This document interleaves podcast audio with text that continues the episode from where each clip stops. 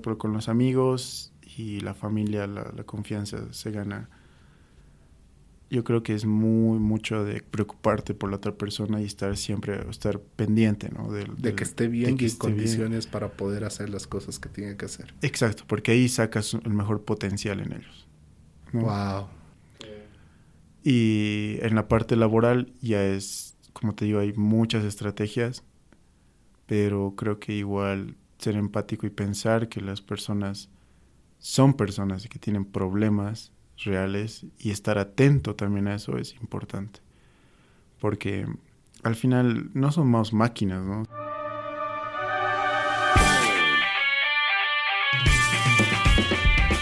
Hola, yo soy Pablo Pando y estás escuchando el podcast No te detengas.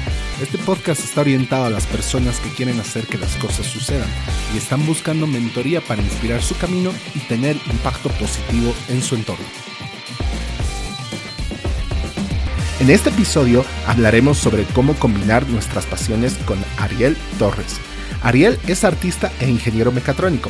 A lo largo de su vida tuvo muchas facetas, entre las que podemos destacar que fue miembro de la Orquesta Sinfónica Nacional, fundador de la empresa Exer, una empresa especialista en drones de relevamiento geográfico, docente y artista plástico.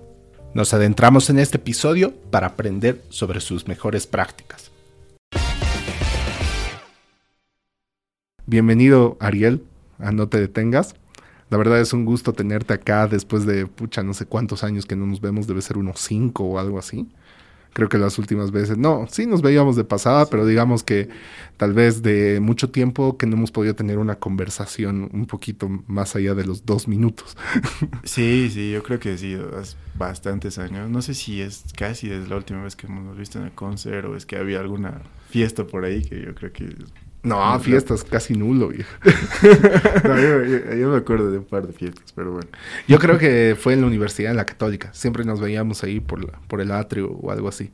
Sí, sí. Además que yo me acuerdo igual que por la calle, o sea, por lo menos nos veíamos un par de veces. Ah, tienes mucha razón. Bueno, perfecto. Mira, Ariel, cabalmente el espacio es, eh, bueno, es un espacio de mentoría para las personas eh, tengan idea de cómo hacer algo, ¿no? Y hacer que las cosas sucedan. En este sentido, yo, digamos, vi que eres una persona muy multifacética, ya que ah, estás muy involucrado en el tema de tecnología, ¿no? De hecho, eres ingeniero mecatrónico y prácticamente especializado en drones, ¿no? Eh, claro que igual vas coqueteando con muchas otras cosas en tema tecnología. Eh, eres músico, ¿no? Y la verdad le, le, metes duro también a eso, ¿no? Y tienes muchos otros proyectos más. De los cuales quisiera que nos hables.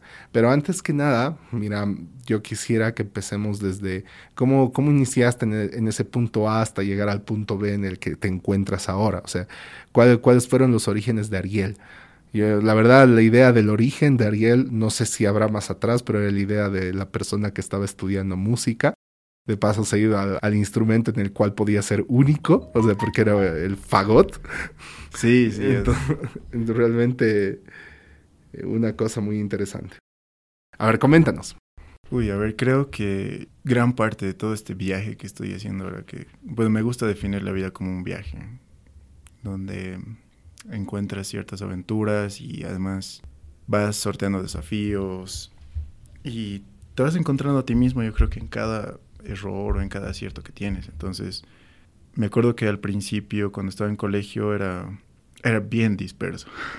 era bien disperso en las cosas que hacía o en las cosas que me gustaban, pero creo que una cosa que ha marcado harto al principio de todo fue que me encantaba dibujar. ¡Wow!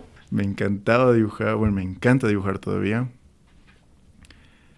Y todavía me acuerdo que mi mamá Ravi tenía unas hojas, digamos, que yo garabateaba o así así. Entonces surgió indudablemente la pregunta de que quieres estudiar, quieres hacer algo con eso.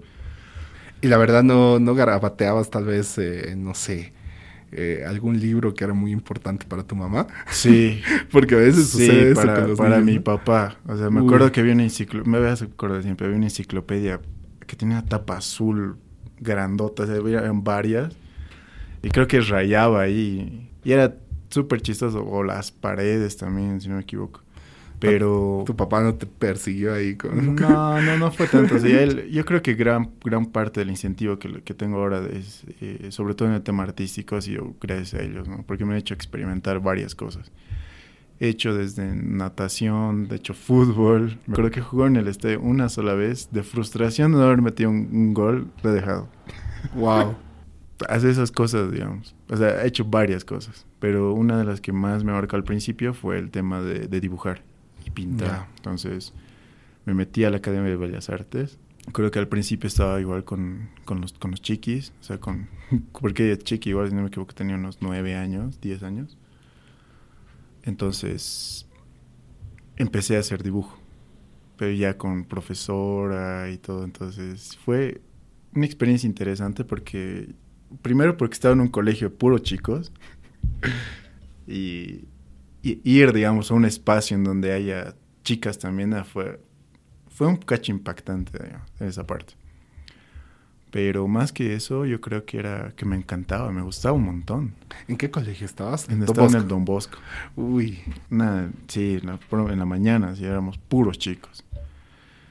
Eh, y nada, pues entonces, me acuerdo que estuve un año, el primer año, si no me equivoco, con, con igual con los más chiquis, en, la academia, en los talleres.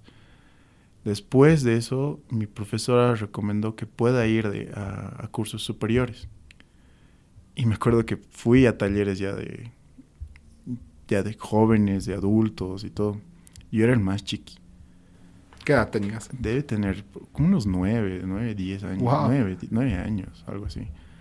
Y fue pues igual impactante porque el hecho era de que como era gente mayor, salían, digamos, al break y, y salían a fumar. O sea, artistas salían a fumar, el mismo docente salía a fumar y era uy, ya. Yo con mis pipocas ahí. Ya.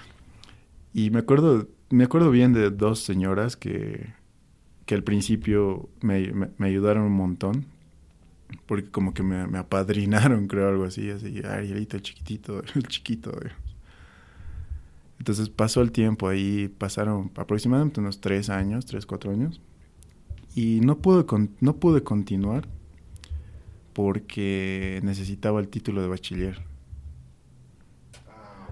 Porque estos cursos ya era como que para ya después de esto te ibas a cierta cierta cierto nivel en la carrera ya. Entonces no pude continuar, me frustró un montón, me acuerdo que sí no me, ya no me dejaron inscribirme justo por el tema, ¿no? ¿Qué era lo que hacías? ¿Dibujo? Hacía dibujo y pintura, pero me especializaba más en dibujo. Buenísimo. Entonces, después de eso, eh, recuerdo muy bien que dejé, el, dejé la academia y un día un amigo, eh, Yuri, me invitó a un concierto. En él estaba ya estudiando en el conservatorio, entonces me invitó a uno de sus conciertos. Me acuerdo que fui, escuché en el concert, él toca, él estaba con su cuarteto de clarinete, si no me equivoco. Y me encantó, o sea, era una forma diferente, digamos, de poder expresar algo. Así como el dibujo era una forma en la que podías expresar una emoción o podías expresar lo que sentías ese momento. ¿Qué edad tenías en ese momento? Ese momento ya tenía 14, 14, 15 años. Y no, pues me, me acuerdo que ya después de la invitación, yo estaba igual en la banda del colegio, pero era muy diferente o sea, la... Ahora le podría decir afinación, esa vez le decía, no sé, no me, no me acuerdo qué término utilizaba, pero no le decía afinación. Y creía que cierta parte del instrumento que nunca hacía nada afinaba o algo así, era bien aleatorio. Pero estaba en la banda del, del colegio también. Entonces ahí empecé con saxofón. Y dije, si ya empezó con saxofón, ¿por qué no intentar, intentar eso igual en el conservatorio? Entonces hice eso, me metí a saxofón clásico en el concert. Entonces empecé con eso y, me encantó. El primer año igual fue súper duro, pero lo, lo, lo, logremos, lo logré superar. El segundo año ya me metí a un par de concursos, algún, algún rato también, si no me equivoco, eh, participamos en un concursos nacionales, fuimos a encuentros, igual, súper interesante. Eh, y como el segundo tercer año, no, segundo año más o menos. Me invitaron a, a la Orquesta Sinfónica para poder tocar en, en, en la última temporada del año, que es eh, navideño. Entonces ahí incluyen saxofones en, en, en, parte de la orquesta.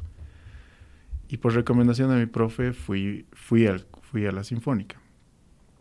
Entonces me acuerdo de esto siempre porque era la primera vez que me sentaba y me dijeron, no puedes sentarte en cualquier lado, tienes que sentarte a la izquierda del, del, del cuarteto de maderas que hay. Y el cuarteto estaba conformado por fagot, clarinete, uh, oboe y flauta traversa.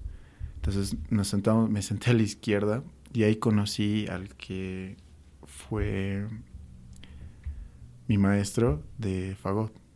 Entonces me acuerdo bien que él eh, siempre fue una persona que no puedes ignorar. Entonces me senté y me dijo, uy, un saxofonista. Y me acuerdo que lo saludé y me dijo, sí, Ariel, mucho gusto. Y me dijo, Jaime. Entonces empezamos a charlar y todo. Y me dijo, y, y después de, terminó esa temporada y después de un tiempo le dije, me, me dijo, ¿te gusta el fagot? ¿Te gusta este instrumento? Y me dijo, sí, o sea, me parece súper interesante. Y me acuerdo de esto, me dijo, ¿por qué no evolucionas? o sea, siempre picándote, digamos. Sí, yo le digo, o sea, evolucionar en qué sentido? Tienes que evolucionar, pues, o sea, de un instrumento de caña simple para evolucionar un instrumento de caña doble, mucho más interesante. yo me ataba de risa porque, mi, o sea, el que era mi profesor esa vez, igual estaba en la sinfónica. Entonces, era bien chistoso porque decía, ¿qué hago? Tomo como segundo instrumento. O sea, y me, me, me gustaba. O sea, empezó a escuchar el fagot, empezó a escuchar más. Lo veía tocar y todo. Y fue una gran inspiración. Eh, lo triste de todo es que creo, bueno, él falleció el pasado año. Y todavía creo que era muy joven para irse, pero era, fue un golpe bien duro para mí. ¿Qué edad tenía? Si no me equivoco, estaba por ya por los 60, pero no, no era tan, no era tan, tan mayor. Y sí, porque después de eso eh, estuve un año más en saxofón y estaba con fagot también. Entonces, justo, se, justo eh, al año que cumplí estando con fagot, eh, se fue el segundo fagot de la Sinfónica, Daniel, que se fue a estudiar a, a España. Y ahí fue donde la presión nos, nos, inundó, porque fue, es un instrumento bien raro. No había mucha gente que lo toque esas veces. No, de hecho, creo que eran tres, dos. Eran, hemos debido ser unos cinco a nivel Bolivia o algo así. Entonces era, era, y la presión vino de parte de mi maestro ese tiempo, porque me dijo, mira, no hay, ¿quién más va a venir? Te toca ponerte. Sí, yo era como que, o sea, ¿qué hago? ¿Qué hago yo? Entonces me dijo, mira, ya, vamos a ensayar todos los días. Ya. Wow, te dio esa posibilidad. Sí. Porque realmente, o sea, el poder, eh, o sea, porque la rutina, o sea, tú estudiaste en el conservatorio, ¿no? Claro. Es eh, la, o sea, la hora semanal, digamos, que tenías con tu, con tu profesor de instrumento. Exacto, o sea, y tienes, tienes esa hora como, y como que dos horas antes de tu clase le, le metes, digamos, todo lo que tenías que aprender. Exacto. Y a vas a tu hora y o sea, la salvas. A ver, ¿no? siendo muy sinceros, así, sí. siendo chiquis, o sea, ¿qué edad tenías en ese entonces? Claro, tenía 14, 15. 14, 15, o sea, pues no tienes mucha responsabilidad sobre tu disciplina o, o perdón, no tienes disciplina, de hecho. Y no, como tú dices, pues le, le, metes dos horas antes o algo así, como para. Exacto, sí. Pero bueno, entrar a esa rutina de estudiar diariamente, evidentemente eso te llevó a otro nivel. Porque seguramente pudiste avanzar mucho más rápido, ¿no? Y... Sí, sí, sí. Avanzamos, avancé muy rápido. Creo que igual, o sea, eso me, me, ayudó a avanzar demasiado rápido. Y de, yo digo demasiado rápido porque en algún punto y creo que esto todos los músicos lo vamos a reconocer algún rato, se te sube, ¿no? Y dices, uy, no, ya, yo la logro y hoy día no tendría que ir, así ya. Entonces, ya... O sea, ya, era un ensayo. Sí, entonces ya, era, ya tenía 16 y era como que ya, ¿qué hago? Y mi maestro me decía, no, mira, tenemos que ensayar todos los días. Y de verdad ensayábamos, me acuerdo, todas las tardes, hasta el punto en el que me dijo, ya, yo creo que ya estás en un punto en el que ya podemos ir a la sinfónica. Y me acuerdo que la sinfónica empieza normalmente a las seis y media. Siete perdón que te haga el paréntesis. ¿Y qué le motivó a apoyarte tanto? Porque prácticamente te estaba donando horas, digamos. O era eh, mm. el hecho de, la de que no haya tanta gente y realmente como que estaba haciendo sobrevivir a los de su especie, una cosa así. No, no, o sea, yo creo que hubiera sido más fácil llamar a alguien de, de Cochabamba o alguien, no sea, la verdad, ahorita me, o sea, sí me haces pensar harto con la pregunta de por qué lo hizo. Yo creo, que, creo que puede ser que haya visto algo en ti, digamos, ¿no? Sí, sí, o sea, siempre nos hemos llevado muy bien. Ha sido una relación bien creo que podría llamarlo como en la parte musical como un segundo papá, digamos. Wow. Que me aconsejó un montón. Siempre, siempre me ha ayudado. Pero. Claro, y el, y el día, me acuerdo que el día, o, los días después de que, me enteré que falleció, sí llegué a, digamos, a, a cuestionarme el, hecho de por qué, por qué me había dedicado tantas horas, ¿no? O sea, cómo habíamos pasado tanto tiempo juntos porque al final estuvimos que yo estuve tocando así como invitado a la sinfónica aproximadamente unos dos, tres años, desde la primera vez que fui. Y fue bien, o sea, esa parte fue bien dura, ¿no? Porque como convivimos tanto, me acuerdo que le encantaba también el piano, le, le encantaba comer y siempre me acuerdo que le encantaba la Coca-Cola. Entonces me acuerdo que antes de llegar a, la Sinfónica a veces, porque ya después de un tiempo como que la paramos, fue un año, un año y medio más o menos que estuvimos en ese ritmo de ensayar todos los días, que igual fue súper desgastante, porque ya después de eso yo estaba, tenía que entrar a la universidad y estaba con eso también. Y me acuerdo que antes de llegar a los ensayos le escribía y le decía, se lo llevo una coca porque le encanta. O sea, siempre, o, normalmente lo veía con una Coca-Cola. Ya. y le decía, se lo llevo y se me hizo costumbre varias veces. ¿no? Entonces... Bueno, era manera de agradecimiento. Claro, sí, porque él jamás, nunca, nunca me cobró. Nunca me cobró ni un peso por haber enseñado eso. Que ha sido una parte de mi vida casi bastante tiempo, digamos. Y la verdad algo súper importante, ¿no? Porque uno con un instrumento, digamos, aprende muchas cosas, como el tema de la disciplina y el hecho de tener una rutina tan exhaustiva, obligadamente te ayuda a generar el sistema necesario como para que puedas tú obtener los objetivos que, que en ese entonces, digamos, se plantearon de que estés apto para tocar en la Sinfónica Nacional. Exacto, sí, o sea, y yo ahora diría, digamos, igual que nunca he estado listo. O sea, nunca he estado al 100, al top, top de lo que yo sabía que podía dar.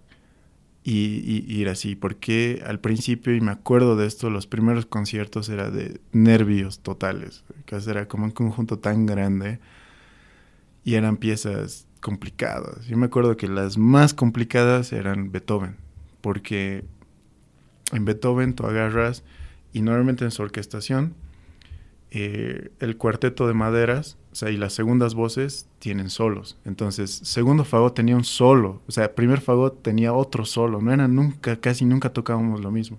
O íbamos en terceras y así. bien, bien interesante la dinámica. Pero Beethoven era así. Y tocar Beethoven, ha sido, hemos visto con unas cinco o seis sinfonías de Beethoven. Y todas eran así.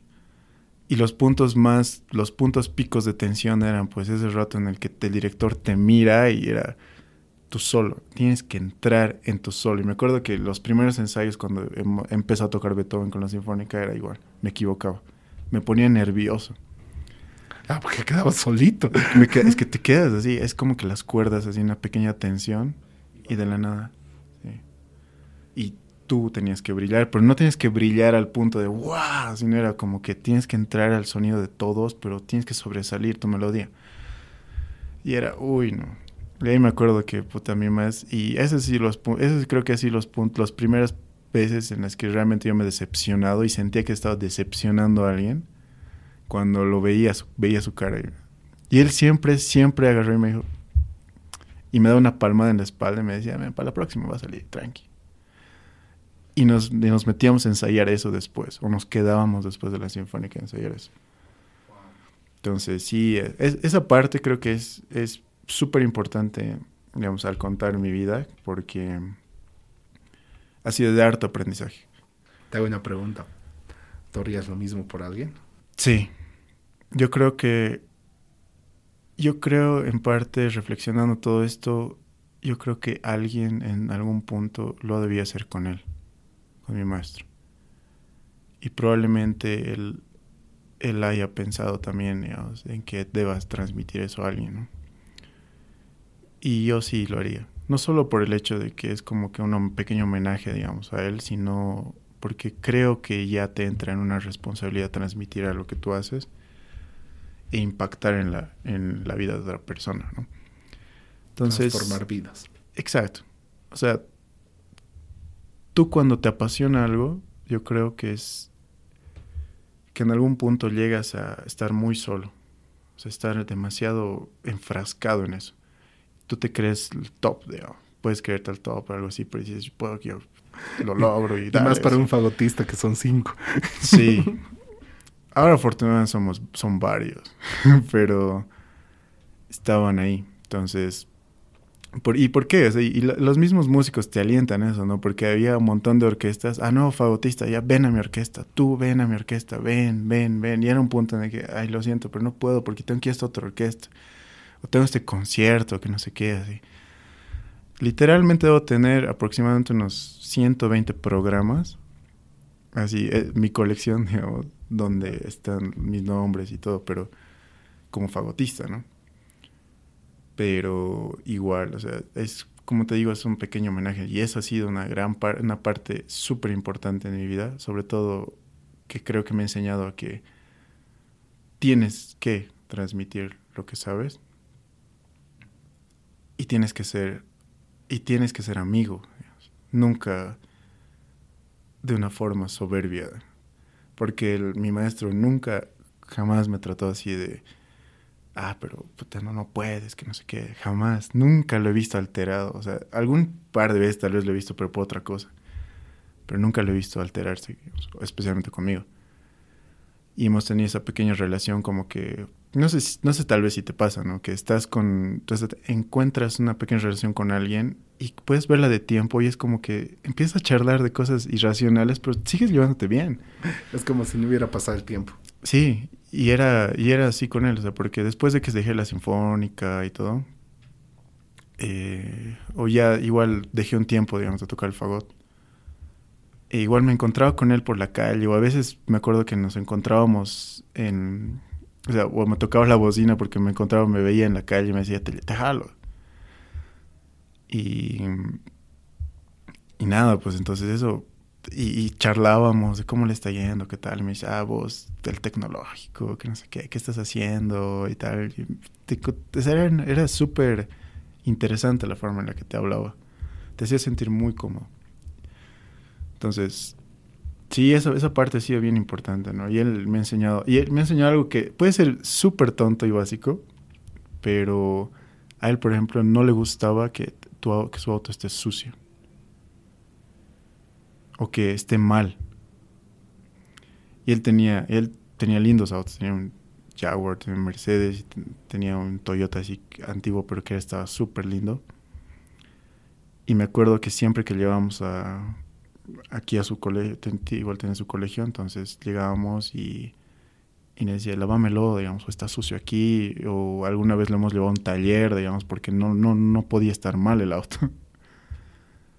y esa parte creo que me ha, igual decía, cuando ya, cuando hemos tenido el primer auto igual, era como que, ¿qué puede estar mal? No, esto no puede estar mal, hay que arreglar esto, o, no sé qué, entonces... Igual creo, esa pequeña parte que siempre me voy a acordar de él, creo que cuando veo un auto, cuando tengo otro auto, voy a decir, no, no quiero que esté sucio, no quiero que esté mal. Justo me voy a acordar algo de ahí. Son esas cosas bien chistosas que creo que la gente... Al máximo. Exacto, es bien loco, ¿no? Pero hay esas cositas. O por ejemplo, cuando agarro una Coca-Cola me acuerdo igual a veces de él, digamos. Y es y algún, en algún punto creo que es las personas nunca mueren por los recuerdos que les dejas a otras personas. Exactamente. Entonces es, e, e, es esa parte, digamos, que me ha, me, Te ha dejado, me ha dejado. te ha marcado. Exacto. Y creo que lo rescato harto ahora justamente porque se, se fue, digamos, el año pasado físicamente.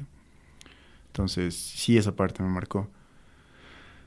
Y ya después, En este punto, digamos, ¿en qué momento te alejaste? Como para que se vean después, supongo que al iniciar ya la carrera de ingeniería mecatrónica. sí, o sea, muy- casi después de eso, o sea, hubo un... Porque hubo- sí, no, los primeros años, de hecho, yo, bueno, estudiábamos juntos, pues, Claro. en el conservatorio. Bueno, yo estuve hasta el 2010, creo que más o menos fueron así como unos... Sí, un- sí. Y tú estuviste más tiempo, ¿no? Sí. Creo que fueron como unos... eh, Dos, tres años dos, tres más, años, si ¿no? no me equivoco. Sí, el, um, hubo un punto en el que, por ejemplo, el, el fagot es un instrumento bastante costoso. Uno semiprofesional para estudiante, digamos, te rondaría casi entre los 3, 7, 10 mil dólares, digamos, es bastante caro. Por eso también hay pocos fagotistas, seguramente. Sí, sí. Y creo que un punto clave ahí fue que el concert nos alquilaba los instrumentos. Entonces, como que ya, ya no estaba, ya no estaba tocando tanto porque hubo varios cambios en el conservatorio, ya no dejaban que nos alquilen los instrumentos, ya no dejaban que los saquen. Y me acuerdo que, por ejemplo, eh, los instrumentos que los tienen ahí son hermosos, son, y, pero son también bien caros. Entonces tenías que dar una garantía para poder alquilar el instrumento. ¿Cuánto era evaluado cada instrumento? Ah, ahorita estaban valuados, por ejemplo, los que, ten- los que tienen ahorita estaban valuados nuevos, esas veces, en 23 mil dólares. ¡Wow! Ahora, con todos los años que han pasado y todo el mantenimiento que no se, no se les ha hecho, supongo que debe estar como unos 10, 9, 8 mil dólares, algo así. Pero es- son así de caros. Entonces, uno nuevo, pero así alemán, o sea, como decirte, comprarte el mejor, la mejor marca y el mejor, te debe estar saliendo aproximadamente de 40, 50 mil dólares. Entonces es un instrumento de pudientes. Sí, es bien caro, pero tienes, tienes, tienes, tiene algo. Eso es, lo interesante del fagot. O sea, el- es el mismo sonido, la forma en la que se toca, pero lo, lo que yo creo que te enamora harto del instrumento es la dificultad. Es un instrumento difícil y si lo aprendes, te vas a dar cuenta que es como una relación odio, odio-amor ya. por pasajes que no te salen y que tienes que solucionarlo y es como que darle el tiempo. Entonces, ese tiempo es clave para poder enamorarte del instrumento. Tiempo como que para que maduren las cosas. Exacto. así, ¿no? Es una pequeña analogía de la vida, supongo. O sea, es- Y eso también seguro que es una gran enseñanza para ti. sí, Hay que darle tiempo a las cosas. sí, creo que algo que rescato harto de ahí es como que sentarte un rato en lo frustrado que estés, que se te pase y retomes. Entonces es como que siempre darte un break ante un ante un conflicto, algún problema o un impasse, digamos, en el que no, no puedas continuar. Y tratar de relajarte un rato y continuar. Y ahí creo que la última anécdota que te voy a contar mi maestro era si nos frustrábamos o me frustraba porque no salía y pedía comida. Ya. Y, o sea, nos encantaba comer igual. Recuerdo las veces que salíamos de la sinfónica y, no- y, y nos íbamos a comer, digamos, o a cenar, y sí nos íbamos a nuestras casas, ¿no? Pero igual, o sea, me acuerdo los sábados que terminábamos, o sea, ensayábamos como una hora, una hora y media, y pedía algo de comer, con salteñas o algo así, comíamos y seguíamos hasta la una, dos de la tarde. Entonces, esas pequeñas cosas, como que al aprender el instrumento, te- Se han ido sumando. se han ido y- sumando y eso aporta mucho de- después, digamos, al tema no solo de la profesión, sino al tema de cómo sobrellevas los problemas en la vida misma, ¿no? Así que sí, o sea, esa parte ha sido, es, es- ese impasse que he tenido, por ejemplo, con el tema del instrumento ya era complicado. Y no es algo como que ya pues pueda ir a mi casa y decirle, mira, papi, ya no me alquilan, sino ¿por qué no me ayudas a comprar un fagot? No.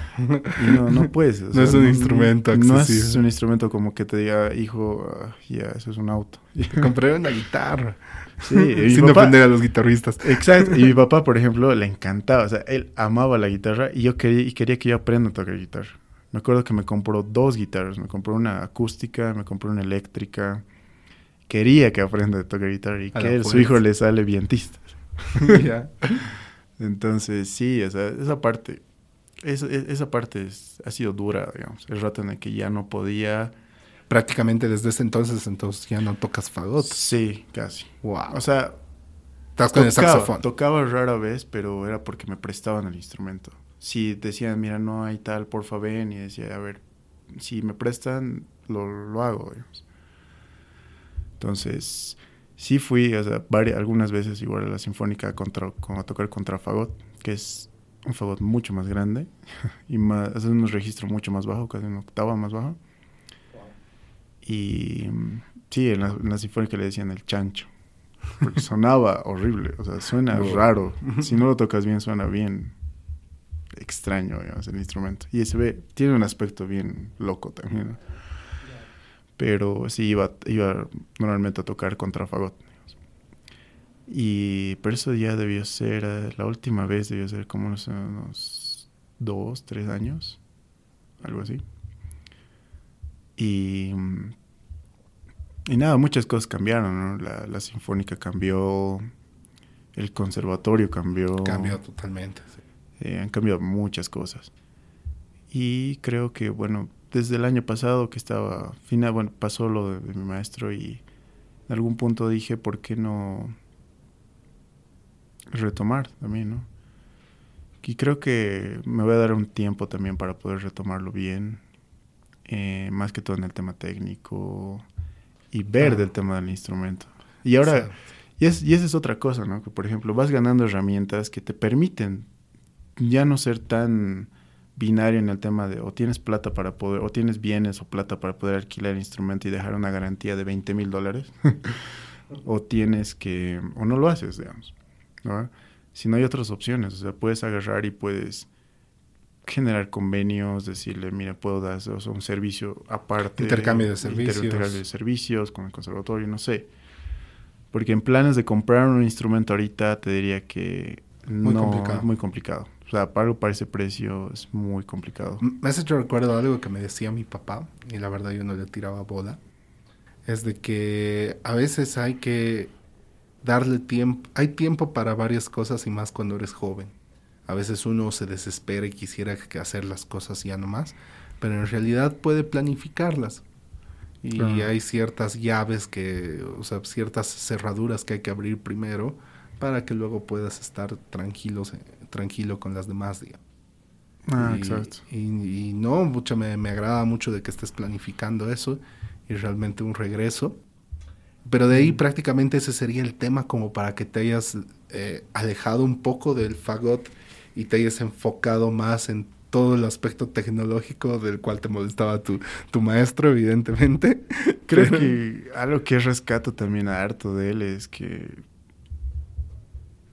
me dijo, mira, en, puedes ser muy talentoso en este país, tener mucho talento, pero tienes que definir entre, ¿quieres tener una vida tranquila o vivir? O vivir, estar, o sea, no es por decirlo mal. La vida de los músicos es, ahora creo que ha, ha mejorado mucho más, pero normalmente es bien caótica en el tema de los tiempos, en cuándo tocas, qué haces, y no es tan estable, digamos. Entonces, él, por ejemplo, era, si no me equivoco, era también economista. Entonces, administraba su colegio también y tenía ese respaldo aparte, ¿no? Y me decía, nunca dejes de estudiar. O sea, termina tu carrera. Entonces, esa parte igual ha sido como que él me decía, "No, nunca, termina tu carrera y trata de hacer algo con eso. Cosa que después puedas, si te gusta la música, relajado y tranquilo, te, te dedicas a algo relacionado con esto. Dice, yo toco en las noches en la sinfónica.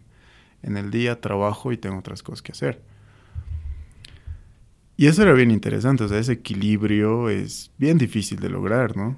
¿no? Porque son dos trabajos, o sea, al final trabajas de, de qué hora, de 8 de la mañana hasta las 6 de la tarde, 4 de la tarde, descansas dos horas y luego vuelves a trabajar de 6 y media a 9 de la noche, todos los días.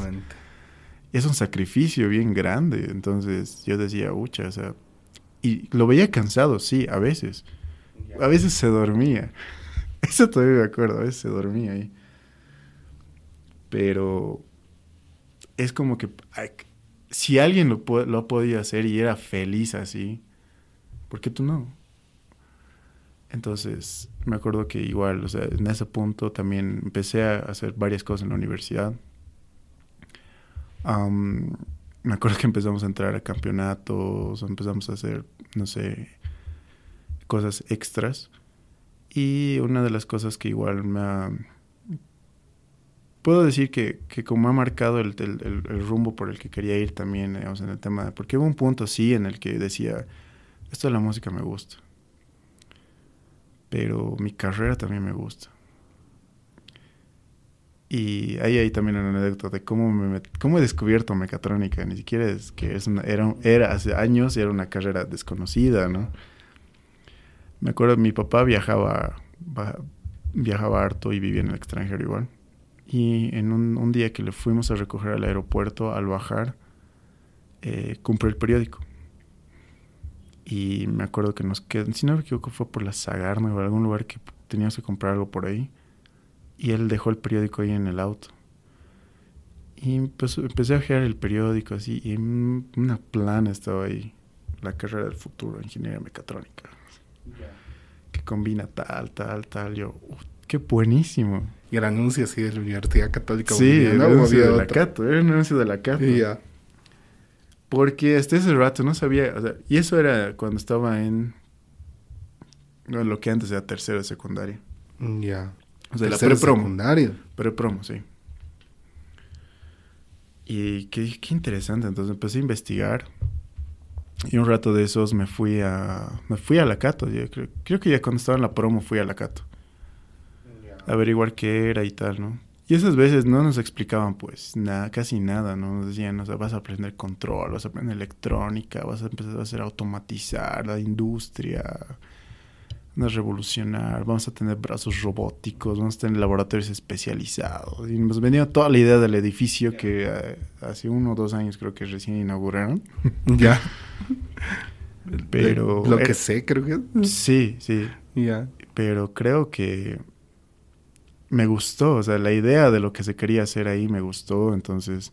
Mm, no sé, ya, ya tenía, ya tenía definido eso, o sea, ya tenía, de, y hablé con mis papás y les dije, si quiero estudiar mecatrónica. Cuando estaba empezando la promo, porque mi papá me dijo, ¿por qué no haces prefas y tal? Y, Ves, analizas. Sí, y les dije, o sea, quiero estudiar eso. Y haría prefas, pero como que... En vano. O sea, no hay ninguna carrera, digamos, por ejemplo, en la UMSA que me llame la atención. O sea, puede ser electrónica, sí, pero no me llama tanto la atención. Y entonces, a la primera vez que me dijo Paz Prefas, después me dijo, no, no hagas nada. O sea, anda, prepárate directo para, para MECA. Sabes que creo que lo más difícil realmente es tener el norte definido. Una vez que lo tienes, evidentemente lo demás ya es hacer y es más sencillo, ¿no? Sí, exacto. y, y, esa es la cosa, ¿no? realmente ahí ganaste harto tiempo. Sí, sí, porque sí, y algo que me dijo mi papá al principio, ¿no? Porque tampoco yo fui uno de los más brillantes, creo que en, el colegio. Pero ya estaba también en el conservatorio, ya estaba haciendo otras cosas. Pero algo que me acuerdo que me dijo él era, mira, a todos los que ves ahí súper dedicados, o sea, estresados por hacer algo en el colegio, probablemente no los veas en terminar sus carreras o algo, porque te estresas tanto en el colegio que no lo terminas disfrutando. Y eso me lo dijo justo, creo que en tercero, o en la prepromoción. ¿Qué te pasa tu papá? Sí, o sea, porque me dijo, es que te vas a rajar, o sea, me dicho, no, no te places, pero tampoco agarres y no, no duermas por, por terminar una tarea o hacer algo, o sea, organízate bien y lo vas a lograr y va a estar bien. Más bien viajar, disfrutar, haz cosas que después la, la universidad es cuando tienes que rajarte más. Ya pasó el primer, segundo año de la universidad y ahí ya como que tuve un momento de crisis entre lo que quería hacer y el concert, la música en sí. En donde decía, ¿qué hago? O sea, realmente me gusta la música tanto porque me acuerdo que la típica excusa, ¿no? O sea, estar en memes, estar en lo que sea, pero vamos a chupar, no, tengo ensayo. Y era, o sea, si siempre sí verdad, o sea, porque era, estaba terminando una materia, muchachos, lo logramos y que no sé qué, así y tal, ya vamos, le metemos algo. Uy, no, chicos, lo siento, tengo ensayo. Y era eso, pues, porque terminábamos clases tipo 6 y tenía que volar al centro para ir a la sinfónica. No, lo siento, chicos. Entonces iba con mi instrumento y es siempre el tipo raro, digamos, que llevaba cosas ahí, ¿no? Entonces... ¿Y cómo lograste, digamos, hacer que sea compatible el tema de la universidad con lo que hacías? Porque creo que es la típica, ¿no? Y que incluso muchos te dicen, si te enfocas en algo, vas a poderlo hacer mejor, pero si empiezas a hacer varias cosas, muchas se pone complicado, ¿no? Exacto. Y se puso complicado, porque era... Y justo me acuerdo del segundo año que del, del colegio, de la universidad, donde mm, justo surgió este campeonato, justo surgió este desafío, que era para llegar a las Olimpiadas Mundiales de Robótica. Entonces, me acuerdo que igual lo hicimos, digamos, con el grupo de amigos que teníamos. El primer año, si no me equivoco, perdimos, no, no lo logramos. El segundo año fue interesante porque sí lo logramos. Y ese año justo estaba organizándolo eh, Emiratos Árabes. Entonces era como que, uy, podríamos llegar a ir, en serio podríamos llegar a ir hasta ahí. Y nos rajamos y tal. Y ahí, ahí hay una anécdota bien interesante de trabajo en grupo, creo. Con mis amigos ahí, los, eh, Gabriel, Gabriel Rojas, que está ahorita igual de docencia, en, que está dando docencia en, en mecatrónica. Luis Prado, estaba Javier Vallejos también, que igual fue docente en, en la católica y fuimos, estábamos los cuatro. Entonces, a pesar de las diferencias creo que teníamos, porque realmente trabajar en equipo es complicado. Es, complicado. Y, lo peor es de que creo que en la universidad, o sea, son tus primeras experiencias de trabajar en, en, grupo en serio, ¿no? Y no tienes la madurez suficiente como para poder realmente lograr entenderte con alguien que tiene una posición distinta a la tuya. Exacto, sí. Y ahí creo que juega mucho el tema y ahí es donde das tus primeros rasgos o, o, empiezas a ver y tienes que ser muy, muy, muy analítico contigo, contigo, mismo en las primeras facetas del tema de liderazgo, ¿no? Porque ahí es donde dices... Y habilidades blandas, ¿no? Exacto. Donde, ¿cuál personaje, digamos, de este grupo yo soy? ¿Cuál quiero interpretar? Y cuál vas a ejecutar perdón por tus palabras, siempre lo ves todo como una obra. sí, o sea, porque en realidad en la obra o en, eh, en, una obra, digamos, tienes como en la música, ¿no? Estructuras. Y todo tiene su lugar. Todo tiene su lugar. O sea, todo está medido por alguna, alguna manera, ¿no? Entonces, al principio te puedes dar cuenta si es que va a fracasar o no, porque hay indicios. O sea, si algo no encaja bien al principio, es como que... Mm. Y en el tema de los grupos creo que pasa lo mismo. Y ahora cuando me pongo a analizar esa vez en los, eh, los grupos, éramos, éramos changos, éramos chicos que querían algo y que ha jugado harto la personalidad de, de, los cuatro, ¿no? Por ejemplo, yo, yo, yo creo que esa vez se jugó un rol o un papel. Al principio era como... Y creo que hasta ahora trato de hacerlo. Es como la persona que trata de bajar la tensión en el grupo si es que se empieza, empieza a fracturarse en algo. Con cosas bien simples, ¿no? Como que, chicos, tenemos hambre, vamos a comer algo. O, digamos... Eso es eh, directo de tu, de tu maestro para ti, ¿no? Exacto. O, por ejemplo, ah, ya vamos a trabajar esta tarde, ya, ya ¿qué llevo de comer? O, vamos, Y, y, ahí me hago un apodo, digamos, me decían Gordex. Pero me gustaba ser como una persona conciliadora. Me gusta ser una persona conciliadora. Y creo que esas veces trabajamos bien en grupo. Y claro que hubo, hubieron cosas y tal, ¿no? Entonces me acuerdo que al final, justo para esta competencia, el día que teníamos que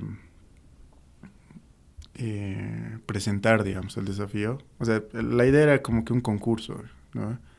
Entonces, el que lograba hacer el desafío pasaba y clasificaba. Así que éramos, si no me equivoco, tres grupos o algo así. Y justo, bueno, nosotros estábamos, creo que estábamos molidos. Estábamos just, estábamos just shit. No, no podíamos, no dábamos más. Yo tenía un ensayo después de eso. Así que me acuerdo bien que, que Gabriel y Luis se fueron. Porque no, no podíamos con la, la tensión. Y se fueron. Nos quedamos Javier y yo. Y ahí era como, ya, ya está el código, esto, ¿qué hacemos? Comeré. Ya, dale, no, dale.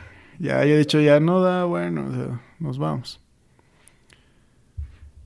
Empezamos a ejecutar el programa, el, el robot hizo lo que tenía que hacer y lo logramos. Así, era como, lo logramos. Lo logramos.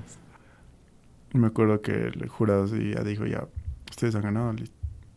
Y nosotros éramos, ¿en serio? Y yo, ¿en serio? Sí. Y, y me acuerdo que una de las preguntas, ¿y vamos a viajar? Sí. Ese rato lo llamamos, lo llamamos a, a Gabriel, lo llamamos a Luis. Gabriel estaba por la Avenida del Poeta, me dijo que se bajó en la Avenida del Poeta. Y ¿En dónde estaban? En la universidad. No, ellos ya se fueron. Pero ustedes estaban en la Estábamos universidad. en la universidad. Ah. Entonces después, y me dijo, no, no te creo. Y yo digo, sí, bro, bájate, baja, volvé a la U. No te creo, no te creo, baja, men, en serio. No digo nada. No, ya me va a bajar, y ya me bajo. Y se bajó, me dijo que se bajó en la Avenida del Poeta, algo así, empezó a bajar a la U de nuevo. Y ahí comenzó todo, o sea, nuestro pequeño viaje, digamos. Bueno, no pequeño, largo viaje. Y nos fuimos a, a Abu Dhabi a participar en las Olimpiadas allá. Con un nuevo reto, me acuerdo que nos plantearon un nuevo reto, hicimos un montón de cambios y ahí creo que me di cuenta de una cosa bien importante, es el tema de las diferencias que hay, ¿no? Por ejemplo, el, justo el que nos sacó a nosotros, porque terminamos siendo, si no me equivoco, 48 países que estaban participando y nosotros terminamos entre los 16 mejores esa vez el que nos sacó a nosotros fue el que ganó el- la competencia. Pero te das cuenta que ¿De qué ellos- país era? Si me equivoco, Corea. Pero eran pues... O sea, era como decirte, mira, tú tienes... Bolivia. Tienes una guitarra, digamos, ¿no? tienes una guitarra y, y solo un set de cuerdas. ¿Ya? Entonces, te vas a un concurso solo con eso. Sin la posibilidad de agarrar y decir cuerdas extras y tal. Y viene un japonés o viene un coreano con media o una caja de cuerdas, así, por si acaso, y tres guitarras más por si le falla, masajista, que no sé qué, así. Un montón de cosas. Era un Tenía- equipazo. eran equipazos, era un montón de gente. Entonces ahí te das cuenta, claro, las diferencias que había, pero era como que esa experiencia nadie te la quita, digamos. Nadie, nadie, nadie digamos, va a agarrar y te va a decir, no, o sea, ¿cómo es participar afuera? Y tú le dices, es así, eso es duro, pero se puede, o sea, y lo puedes hacer. Entonces, ahí me acuerdo, igual hubieron varias cosas, digamos, la pasamos bomba. y nos, nos ayudó a conocernos mucho más, ¿no? Es como te digo, el tema del trabajo en equipo, de trabajo en grupo, porque igual nos apoyábamos, varios fallamos en varias cosas. ¿Cuáles crees que hayan sido las mayores lecciones, digamos, de ese aprendizaje en equipo? Creo que la más grande que he aprendido ha sido en confiar en las otras personas. Te lo voy a repetir, creo que diez mil veces en todos mis episodios de podcast. Pero ando repitiendo esto. Me hace recuerdo mucho a um, Yuval Noah Harari en el libro Sapiens, el cual indica que evidentemente uno de los factores de éxito para que la humanidad haya avanzado tanto es el tema de la confianza. El hecho de que el conocimiento ya es tan grande que evidentemente no puedes eh, saberlo todo entonces necesitas de otros en los cuales confiar, que evidentemente saben mucho más que tú de otras cosas y bueno, uno también sabe mucho sobre algo respecto a lo que otros tienen que confiar en uno. Exacto. Entonces, sí, o sea, y creo que eso es eso, es súper importante en el sentido de uno cuando tú estás en cierta posición. Y acá viene una pregunta más, perdón que te haya cortado, pero ¿y cómo desarrollas confianza? Buena pregunta. Creo que esa, esa es, es o sea, te, lo voy a poner en, anécdota, ejemplo, digamos. No hay problema, está muy bueno. Creo que algo que me ha ayudado harto en, a confiar ha sido eh, ciertas experiencias que se tienen. ¿no? Por ejemplo, puedes compartir una cerveza con alguien y charlar, o puedes agarrar y, tener algo tan fregado como que no, no encuentras el, el vuelo para poder ir piensas que te vas a quedar varado, pero esa, pero esa persona con la que estás no entra en crisis contigo, sino que te ayuda a sobrellevar eso. Y esas pequeñas cosas son las que van armando, yo creo que, un pequeño, los pequeños bloques de la confianza. Y hago analogía a eso porque me, o sea, ahí digo que me encantan los Legos. ya, fanático empedernido de los Legos. Y creo que vas armando, o sea, vas construyendo poco a poco ese tipo de cosas, pero con las cosas que tú también das. Entonces, por ejemplo, algo que creo que ahí a mí me sirve para ganarme la confianza de alguien es el tema de preocuparte por esa otra persona. O sea, preocuparte por qué hace, qué le gusta. Empatía. Empatía. Y, a mí, y algo que ya yo, y es y una estrategia que yo uso para llegarle a las personas también es el tema de, por ejemplo, ¿qué te gusta? Si te gusta el chocolate, a mí igual me gusta. Todo Entonces pregunta, sí, o sea, Sí, sí, lo siento eso y me encanta la comida y creo que les trato de dar comida a todos. Bueno, te recomendamos un podcast que se llama Cómo se come de Andrea Puente. Sí, lo he escuchado. Evidentemente, creo que puede ser un gran invitado para ese podcast también. Sí, sí, o sea, me encanta comer. O sea, no, yo, yo siempre he dicho, o sea, hay una cosa en la que tú puedes comer por... una de las peores cosas que me pueden decir a mí es que comes para sobrevivir es una mentira. Sí, o sea, puede ser verdad, ¿no? Puedes decir, puedo comer lo que me des con tal de que me llene el estómago y voy a estar tranquilo con eso. Ya estoy, pero no me lo digas así directo, me duele. Bueno, perdón, ahí volviendo al tema de la confianza. Sí. Como, o sea, nos decías que evidentemente si te ganas la confianza mediante la empatía y teniendo ciertos detalles, ¿no? Exacto. A ver, coméntanos, bueno, sigamos con ese. Ya. Y es justo lo que te decía al principio, ¿no? Por ejemplo, chicos, que, ¿quién, ¿quién que se los lleve algo a comer? O, o los veo cansados, vamos a comer algo, no sé, o vamos a tomar algo, lo que sea. Y es como que ahí dices, esta persona se preocupa porque esté, porque esté bien, digamos. O la típica pregunta, ¿estás bien? O sea, ¿te ves?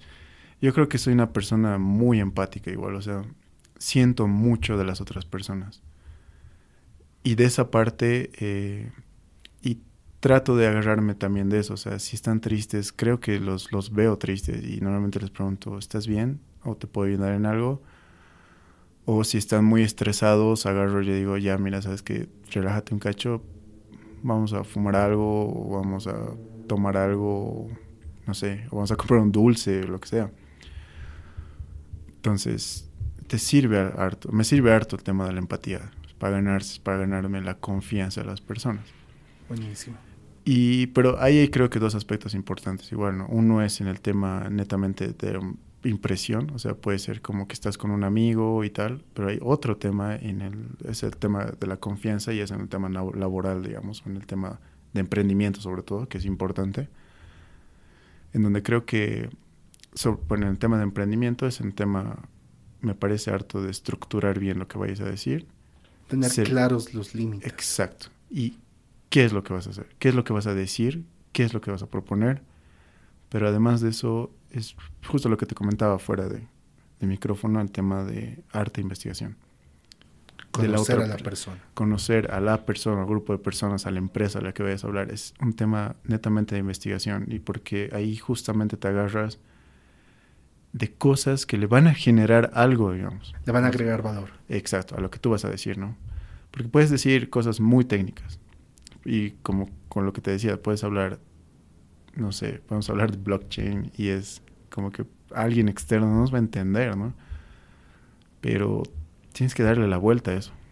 Tienes que decirle, mira, ya simplificar lo más que puedas, pero agarrar y agarrarte de cosas que sabes que le van a llamar la atención. Y es un poco igual de lo que hablábamos fuera del micrófono, el tema de estas frases explosivas o detonadores. Detonadores de conversaciones también, ¿no? Que es como un catalizador, digamos, ¿no? Que provoca ese de que siga, ¿no? Exacto, sí, porque ahí es como que puedes hablar de muchas cosas a alguien, pero si no le interesa lo que, lo que le estás diciendo, fácilmente va a perder tu atención y no vas a poder llegarle con el mensaje que tú quieres. Entonces ahí tú tienes que irte apoyando ¿no? con este tema, justo con lo que te decía del tema de, de investigar a la persona o al grupo de personas. O y por más chiquito que parezca, y yo creo que una vez igual estaba investigando a alguien y decía, ah, a este tipo le encanta, digamos, el tema del negro, no le gustan los colores brillantes este nivel de, de, conocimientos, digamos. Sí, o sea, porque era, o sea, ya ha sido bien aleatorio, ¿no? Era como que estabas hablando de alguien, estás hablando, y normalmente lo que hago es, trato de preguntarles a las personas con las que podría tener un contacto o podrían conocer a esta persona, entonces le preguntas, ah, ¿conoces a tal persona? Sí, ah, sí, te empieza a contar y tú le empiezas a sacar anécdotas o algo así de las que probablemente después tú te puedas agarrar. Y surgió este tema, ¿no? De, sí, tal, te cuento que, sí, o sea, pero si le hablas, o sea, nunca, o sea, le molestan los colores brillantes, o sea, los colores fuertes. Y, ¿pero por qué? Me dice, es que tiene problemas de migraña. Ah. Entonces, le molestan los ruidos fuertes, le molestan los colores fuertes. Si vas a su oficina vas a ver que puede ser o, blanco o es una luz súper tenue o algo así. Y tal cual, me acordé de eso en la reunión me acordé de eso en la reunión y me fui neutro, color neutro, así negro. Entonces, ¿qué tal? Y, te agarro, esas pequeñas cositas hacen una diferencia grande, digamos, en la, en la forma del trato y la primera impresión. Claro, al final de cuentas, detrás de cualquier otra cosa siempre hay personas, digamos. Exacto. Cargos, no sé, eh, contratos, sí. tareas. Y, te juro, porque después de esa reunión me acuerdo que el último comentario cuando agarró y me dio una palmada en la espalda, me dijo, mira, qué buena tu corbata, negra. ¡Wow! Y yo le dije, sí, es que no me, es que, es que no me gustan los colores brillantes. Y me miró, ah, qué bien, igual a mí no me gusta. ¿Qué tal? empatizas. Exacto, y es un juego de empatía, digamos, con la otra persona, porque ahí agarras y, y realmente es como que, ah, o sea, este chavo por algo me agrada. por algo me agrada. Sí.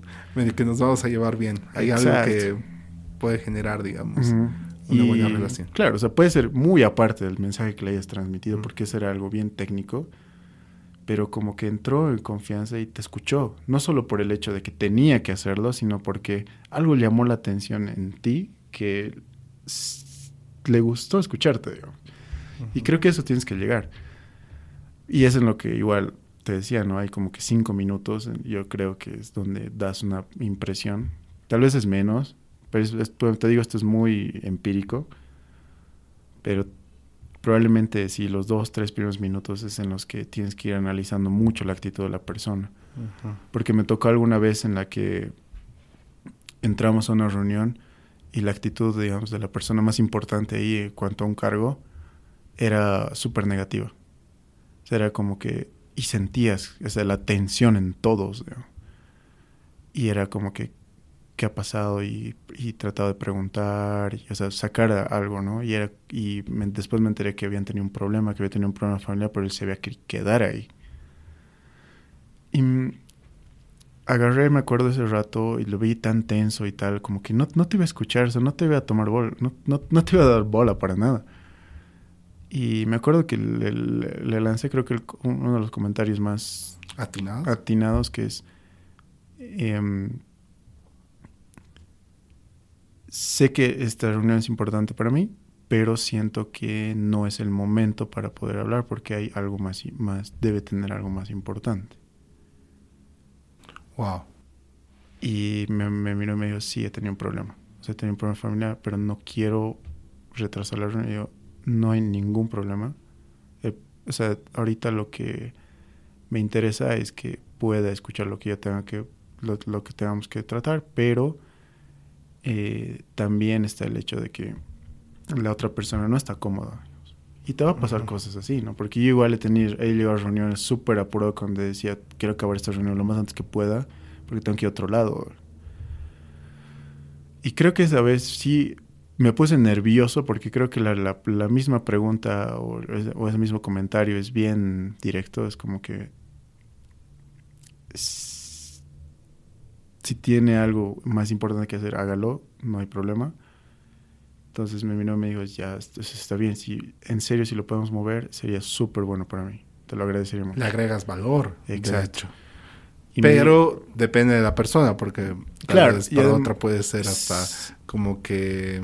Como que me estás diciendo que no te estoy tomando atención o algo -huh. así. Entonces es mucho, es, es, es, es como una, es una del... carta que tienes que jugar, pero en un punto crítico y crítico y que sabes que no tienes que perder esa reunión, porque yo sabía que esa reunión era importante, no la podía perder, pero a la vez era como que esta, esta chance la puedo volver a repetir con me, en un ambiente en una mejor, mejor en mejores condiciones. Exacto.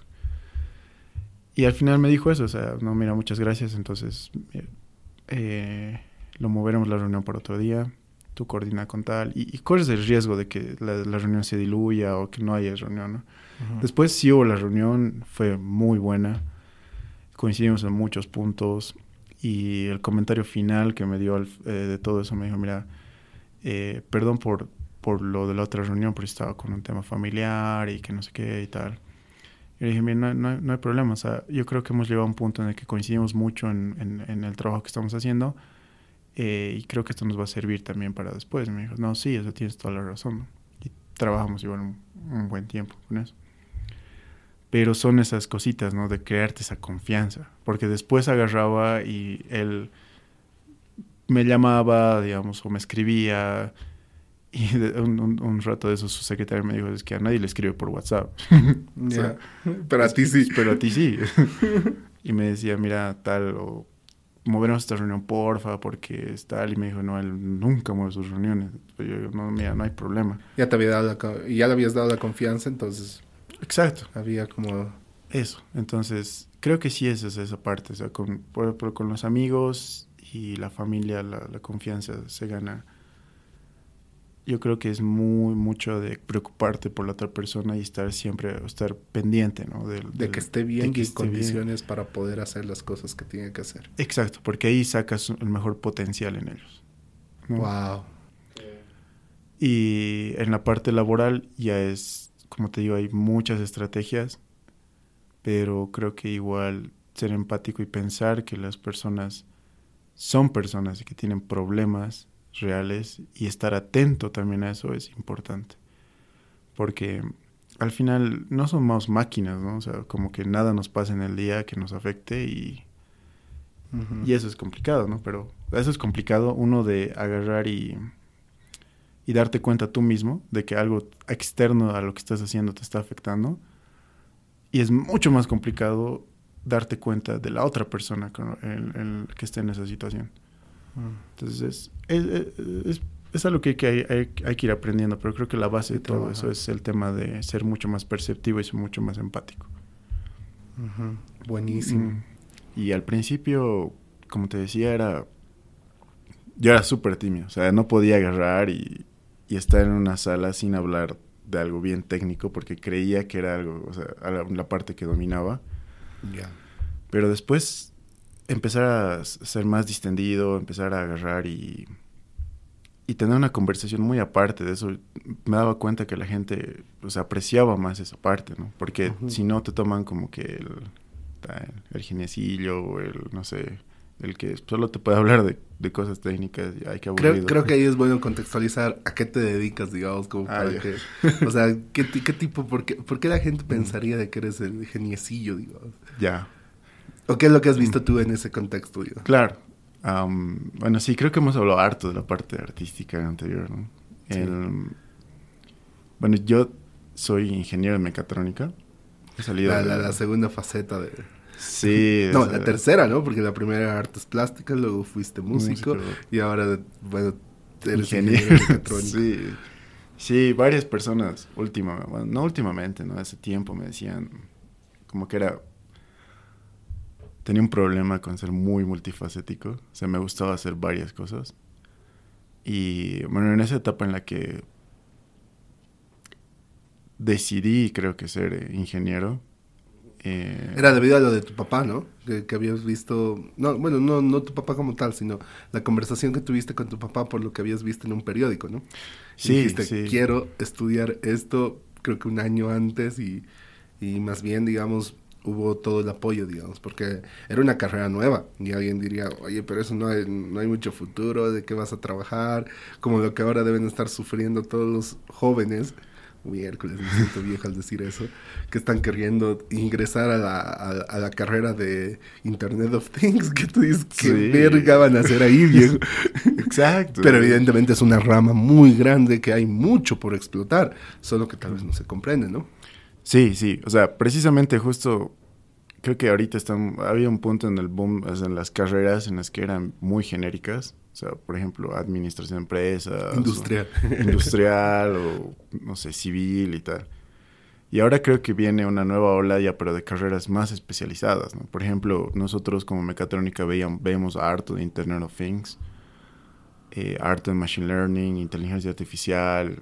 Aunque no creas, están saliendo carreras específicamente de eso, ¿no? Ingeniería, como dices, ingeniería en Internet of Things, creo que en Cochabamba va a salir. Sí.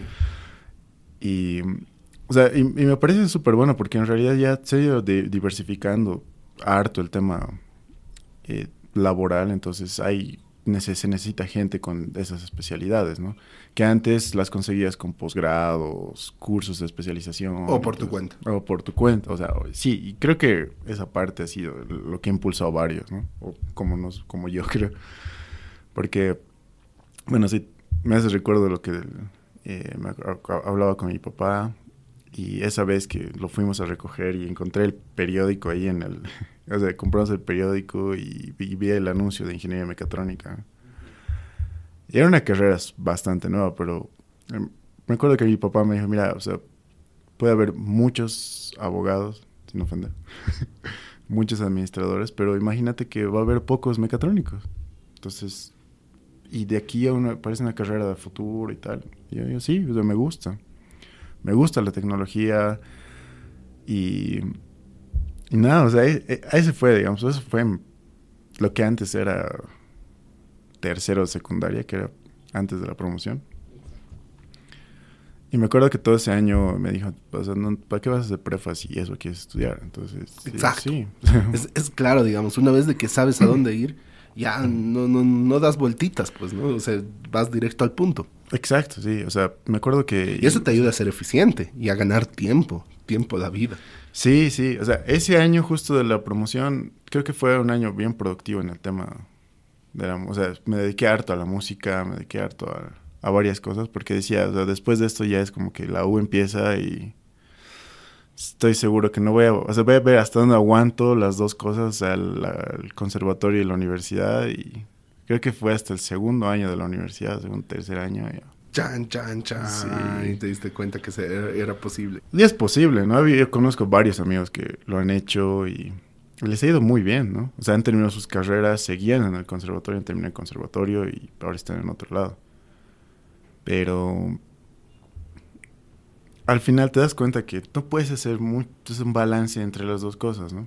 Entonces, en algún punto me ha gustado mi carrera y he hecho varias cosas con eso. Entonces, he dicho, no, o sea, eso es lo que, lo, que me quiero dedicar. digamos. Así que, mm, pasando toda la carrera que ha sido todo un chenco, porque obviamente tienen todos los problemas de una carrera nueva, ¿no? Que es, Exacto. por ejemplo, docentes que no, no son O especializados. materias que no se abren. Exacto. y Porque, ese- porque evidentemente no hay el requerimiento necesario. Sí, y y éramos que quizás de- que poquitos. te retrasas. Sí, sí. y que éramos- tal vez, al final de cuentas, para darte soluciones, te, te consiguen una materia similar de otra, de otra carrera más grande. Y tal vez no es lo que quieres. Sí. Hay sí. cosas. Hay cosas y hay puta, un montón de docentes raros también, ¿no? Porque, por ejemplo, en, ese, en, en esa parte igual, sí, teníamos materias que se abrían una vez al año y éramos muy pocos. Me acuerdo que entramos como unos veintitantos, el segundo semestre ya casi fuimos la mitad de eso. Y de la promoción de la que salí, o los con los que entré, creo que salimos como unos 10, si no me equivoco. Ya. Entonces, o más, capaz, pero así, o sea, fue súper random en algunas materias, con decirte que en alguna, en algún punto creo que había un, había un abogado que se había especializado en el tema de ingeniería o algo así, había hecho un máster y él nos daba clases. Ya. y era bien extraño. Había episodios random igual que docentes súper dramáticos que por un problema se salían. Había un, había un semestre en el que hemos tenido tres docentes, o sea, de la misma materia. Y ese, fue todo un chenco, ¿no? Yo creía que todo eso en algún punto me iba a desmotivar, pero en realidad no, o sea, me gustó y dije, puta, no puedes, no, no, o sea, hay tanto que hacer en esto, en esta carrera. Es que creo que ahí, más allá de estudiar, de tener las buenas notas, de tener reconocimiento o, o un, un título profesional, creo que lo más importante y lo que te queda en el corazón y bueno, es el hacer. Claro. El hacer cosas relacionadas a lo que estás estudiando, el poder aplicar lo que estás estudiando. Y una ventaja que tal vez tienen a comparación de otras carreras es que, que mecatrónica es súper aplicable, todo es aplicable, o sea, Sí, necesitas sí. aplicarlo. Si sí, no, no. sí. Ese es, es bien grande. O sea, yo digo que mecatrónica debe ser una de las carreras más, no, no, no quisi- no quisiera decirle genérica, pero que tiene un espectro bien amplio donde se puede aplicar, digamos, las cosas. Porque, bueno, al principio es como un... o sea, te lo venden como si fuera una carrera donde es- conjugas el tema de programación, el tema de sistemas de control, electrónica y mecánica. Entonces te dicen es un conjunto de todo eso. Muy parecido a ingeniería mecánica, digamos, que es lo más conocido.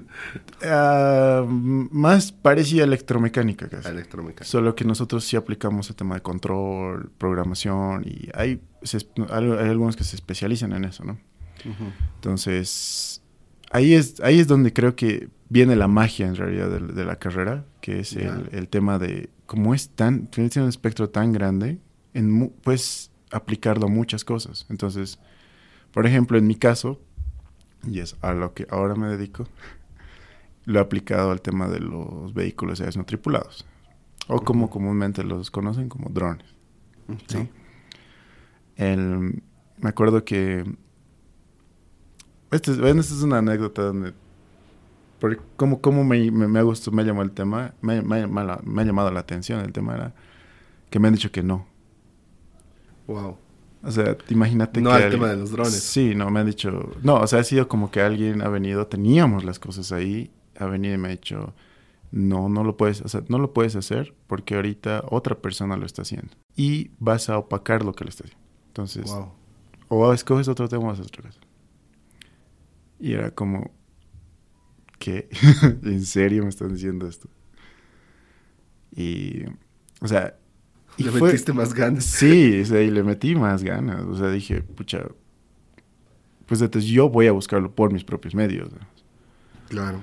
Así que, Ahí creo que la moraleja también es entender de que cuando se te cierra una puerta puedes abrirte otras. claro, tú Y mismo. Depende de ti, digamos. Sí, o sea, porque contactar a la es- persona, mostrar tu trabajo o simplemente hablar del tema. Claro, y juega varias cosas, ¿no? Ahí juega un poco el orgullo de que no, no puedes decir que no. Ya. O sea, También, sí. con todo el drama que, que involucra eso, pero, pero más que eso, creo que ha sido como que me, me gustó el tema, o sea, empecé a leer y tal, y, es, y, y lo tomé como si fuera una oportunidad, ¿no? O sea, agarrar y me dijo, no, no se puede. Y bueno, entonces busqué los medios para poder, eh, para poder hacerlo. Ya. Y ahí, bueno, hubo todo un, toda una suerte de cosas que pasaron, digamos, para poder buscar los recursos para poder financiar el tema. Y ahí ya viene la parte fregada, digamos, creo que creo que ha sido una de las primeras cosas que he aprendido de, aprendido de emprender. ¿Esto en qué momento, ya saliendo de la universidad? Ya salí, ya, ya, ya en los últimos años de la universidad. Ahí antes de que continuemos con eso, quisiera hacer un paréntesis Ya. y que me respondas la siguiente pregunta. ¿Cómo organizabas tu tiempo para poder balancear lo que hacías en música como lo que hacías en tu carrera sin descuidar ambas, ¿no? Porque a veces le das más prioridad a una, más prioridad a otra, no sé qué herramientas utilizabas, Claro. eh, un horario, no sé, la cantidad, la- eh, cuál era tu criterio de decisión, la cantidad de horas que tal vez le, le dabas a cada una. Si nos podrías comentar un poco de eso. Ya. Bueno, al principio fue todo un caos. El primer año realmente fue complicado porque normalmente el primer semestre te llena, o sea, sí o sí tienes que tomar todas las materias y sí o sí mm, tienes que ir y además que es todo, todo un tema de ambientarse al tema, a, a- a la rutina de la universidad, ¿no? Y justo con lo del concert, entonces fue, fue medio caótico porque agarré y tomé horarios en la noche del conservatorio, entonces era como que estaba en, la universidad o, o no pasaba en la mañana un día y en la tarde sí, o había, a veces había todo el día, me salía y me iba al conservatorio. Y mm, ya cuando fui con, estuvimos con lo de Fagod y con lo de la Sinfónica fue un poco más complicado. Entonces, hubo una etapa en la que sí hubo el tema de eh, estrés totalmente porque era, eran demasiadas cosas. Entonces lo que apliqué fue bien chistoso, pero era... eh, me acuerdo que tenía un- unos papelitos. Ya. Que tenía un cuaderno que este, reciclaba agendas. ¿ya? Tenía un problema con, con que me gustaban las agendas, pero nunca las utilizaba. Entonces tenías agenda 2007, digamos. Sí, o sea, tenía agendas Cuando X. estabas en el 2011, digamos. Sí, sí. O sea, no sé dónde estarán esas agendas, pero tenía un montón de esas. Y me acuerdo que agarré y dije, pues tengo todas estas agendas, daré algo ya. Entonces empezaba a arrancar las hojas y me anotaba. Ya.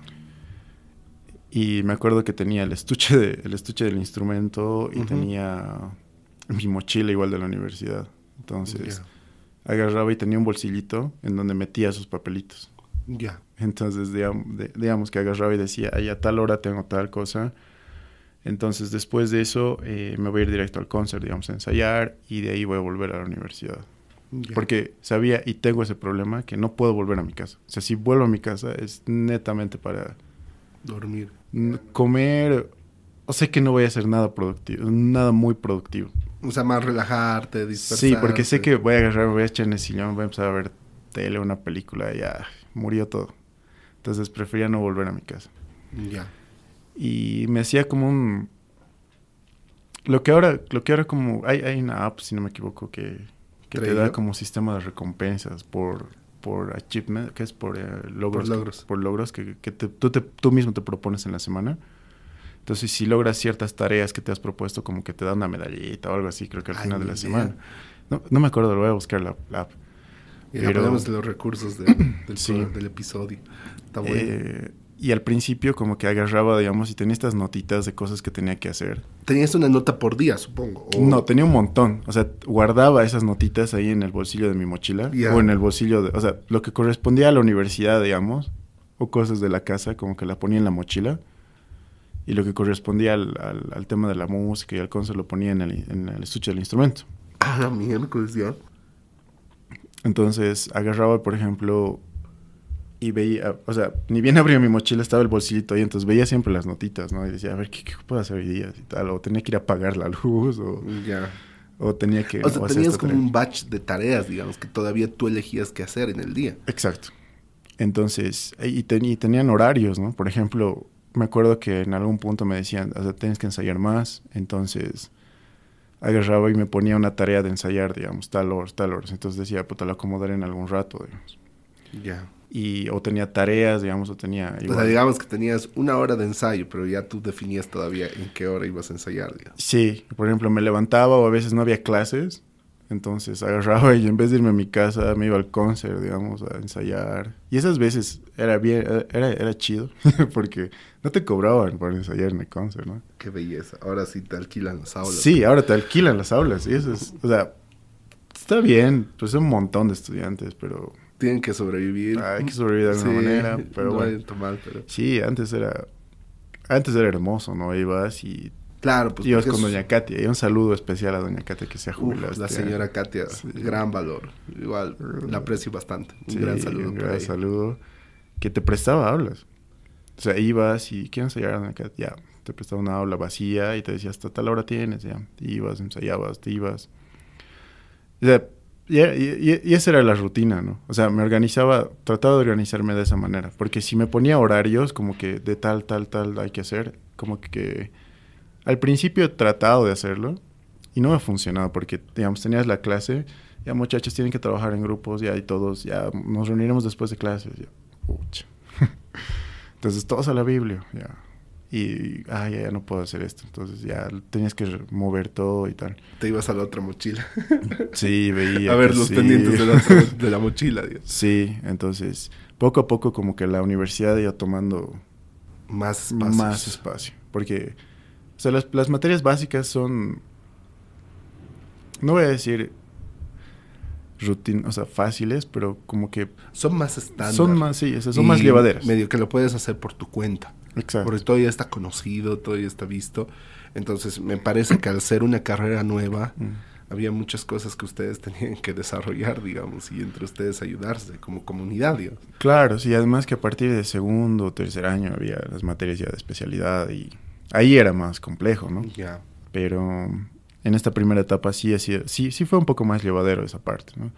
Pero ya después vinieron los proyectos y ahí fue ya donde agarré y dije, no, o sea, ya no puedo. O sea, porque es como que el concert no lo estoy logrando y le estoy dando más a la U y no me gusta eso.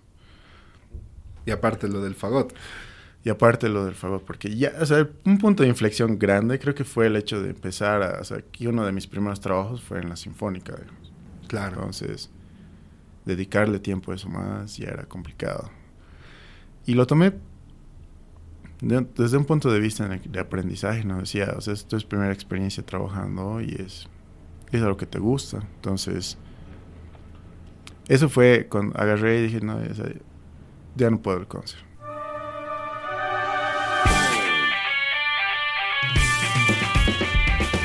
Muchas gracias por escuchar el episodio hasta el final.